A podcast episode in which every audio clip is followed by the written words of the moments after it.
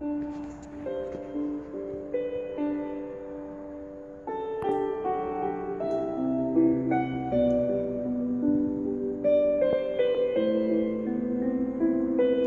篇小说《教授女儿的婚事》海外版，作者楼岩，笔名平凡往事。仅以此书献给那些在异国天空下挣扎过、奋斗过、迷茫过、失去过，更收获了的人们，让我们共勉。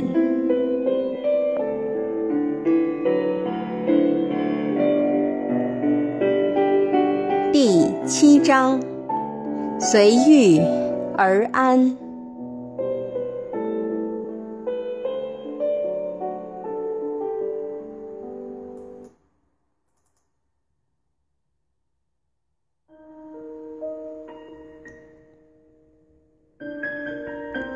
七绝，闲居。孟尝迟起，往复闲。乱香拂袖三更眠，暑热时惊隔夜雨，雾散方见到客船。吃早饭时，杰提议周末去商场买些家具回来，比如床架、写字台和饭桌什么的。一想到又要花钱，而且还不是小数目。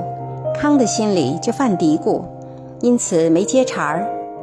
杰看出康的心事，于是耐心地解释道：“睡在地上起夜很不方便，也非长久之计。再说，天天看到你憋屈在地上看电脑，你不累，我都替你累得慌。如果你实在舍不得，我们可以先买些便宜实用的，这笔钱我来出。你岳母大人也是这个意思。”他可不想委屈了你这半个儿子，先看看再说吧。杰的话虽然打动了康，但他还是觉得现在这样铺张没有必要。杰没再说什么。通过最近几次交锋，他已经基本摸清楚了康的路数：吃软不吃硬。要想说服他，迂回比直接更有效果。周日上午，我领你去附近的华人教会，多认识点人，你就不会寂寞了。有时间，我还要教你学开车。好，我听你的。康的体谅让杰感到很温暖，也从中看到了康善良随和的一面，于是想都没想就答应了下来。周六，他们转了好几个家具店，反复比对性价比。最后把目标锁定在 Value City Furniture 的打折家具上，左挑右拣，总算定下一张大床和饭桌，并立即交付了定金。由于没有大车，现在还拉不走，康提议等到了教会看是否有人能帮忙。而写字台 Office Depot 正在打折。原先七十五美元的写字台，现在只要三十六美元，非常划算，又是组合式的，可以放在车子的后备箱里，马上拉走。两人回到家，康立即打开包装，开始组装写字台，杰则去厨房下挂面。杰特意在里面打了个鸡蛋，又放了点虾仁儿和菠菜。心想荤素搭配，康应该可以吃得下去了。这些日子，康被杰惯得嘴刁了，总嚷着要吃香的。杰下好了面，特意把鸡蛋和虾仁儿全放在给康的面碗里。这时，康的工作也接近尾声，看到杰端着面从厨房里走出来，康洋洋自得地说道：“来看看你老公的手艺如何。”呀，真没看出来，你还是个心灵手巧的人呢。那还用说，去洗洗手吃面，凉了就腥了。哪来那么多讲究？来搭把手，给我一分钟准完活。杰把面放在桌上，立即蹲下去帮康扶住板子。康拧好最后几颗螺丝钉，两人又把组装好的写字台搬到阳光充足的地方放好。康看了看崭新的写字台，满意的说：“今天算是捡了个便宜，我还以为要多少钱呢，谁知比买个旧桌子还划算。”说完，也顾不上擦头上的汗，端起碗来就想吃。洗手去，怎么就改不了这坏毛病呢？不干不净吃了没病啊？好吃，好吃。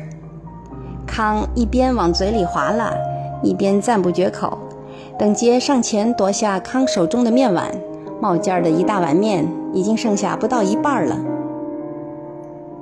康装出极不情愿的样子，腻腻歪歪的去了洗手间，回来再吃面时，故意提高嗓门道：“腥，真心！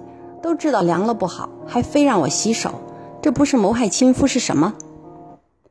吃东西还堵不上你的嘴，小心噎着。对了，明儿早上你就不用做早饭了，听说教会有吃的。有这么好的事，那以后你天天去教会。”也好解放了我这个吃力还不讨好的苦役。两人说说笑笑，度过了一个愉快的周六。晚上，康又想要行夫妻之事，杰没答应，让他先去买安全套，否则免谈。杰不是矫情，他真的没有准备好现在就要小孩。康虽然不自在，但却拿杰没办法。再说，这种事需要两个人都有要求，才有默契，才尽兴。康也不想自讨没趣，但就这样不了了之，又不甘心，于是把手伸进杰的睡衣里。第二天起来，两个人简单的喝了点牛奶，就去了教会。杰第一次感受到海外华人的热情。确切的说，是一种非常执着的热忱。许多人主动上前嘘寒问暖，这让出国后每天面对的只有康的世界、离群所居生活的杰有些受宠若惊。杰在国内从来没有去过教会，自诩是个彻头彻尾的唯物主义者。他去教会和许多海外华人一样，完全是为了想多了解一些同胞们如何在美国生活的情况，以及找个为寂寞开解的源头。教会在许多刚出国的人眼里就是个信息中心和社交场所，那里有许多先期出国、有着丰富海外生活经验的热心人，通过和他们接触。你就可以少走许多生活的弯路。杰有些心不在焉地听完了牧师的传道，就当是一则童话。他这样告诉自己。但让他完全没有想到的是，在人们都虔诚地唱诗时，他的的确确地感受到一种心灵深处的平和，让他浮躁的心暂时得以安静下来，但也仅此而已。午饭有红烧肉、自腌的咸菜和汤。杰和别人一样排队打饭。他注意到有人往一个玻璃罐子里塞一些零钱，他有些不知所措，猜想是否他和康也应该如此。但身上没有现成的零钱，也不知道交多少合适，也不好意思问别人。坐下来后，他才悄悄地问一个邻座的大娘。是否用餐需要交钱？老人家笑眯眯地告诉他：“奉献凭自愿，一元两元即可。但像他这样的新人，通常不用交钱。”听完老人的一番话，杰这才放下心来吃东西。红烧肉做得不错，还挺香。坐在另一旁的康将嘴凑到杰的耳旁说：“通过攀谈。”杰认识了许多人，其中还包括一个叫刘姐的老乡。拿康的话讲，刘姐就是个话匣子，二十几分钟把她的家事几乎抖了个遍。比如她老公的工作、儿子女儿学钢琴和画画等等。总之，凡是和家庭有关的事，包罗万象，海阔天空，还不住地追问杰什么时候要小孩等类似让杰感到有些难为情的事。临别时，刘姐又热情地告诉杰，周五晚上她来接杰去教会查经。看到刘姐阴阴的眼神，杰实在不好意思拒绝，就随口答应了下来。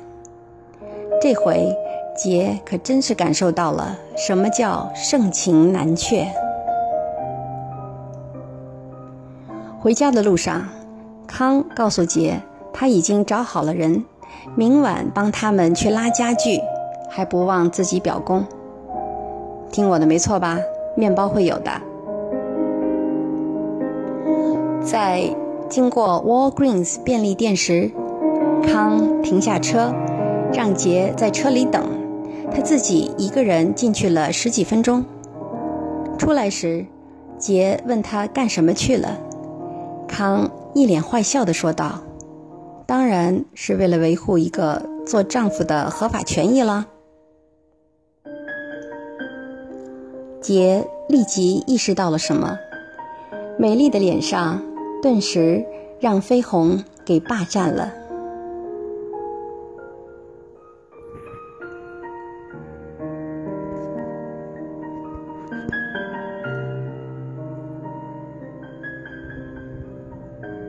离别。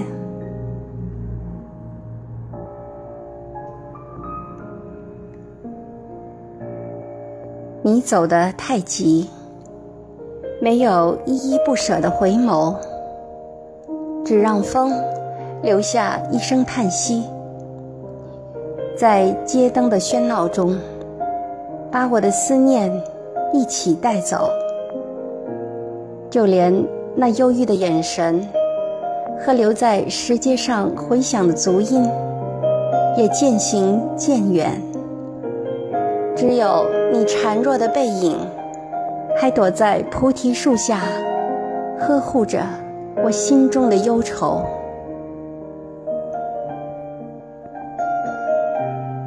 风遣散了我最后的希望，连梦都陪嫁给迟到的黎明，让记忆独自徘徊在飘雨的十字路口哀鸣。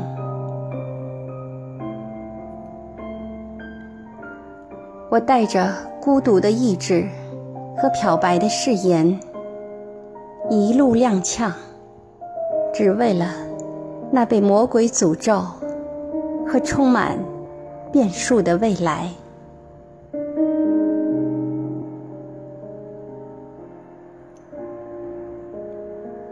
敬请继续关注《教授女儿的婚事》海外版第八章。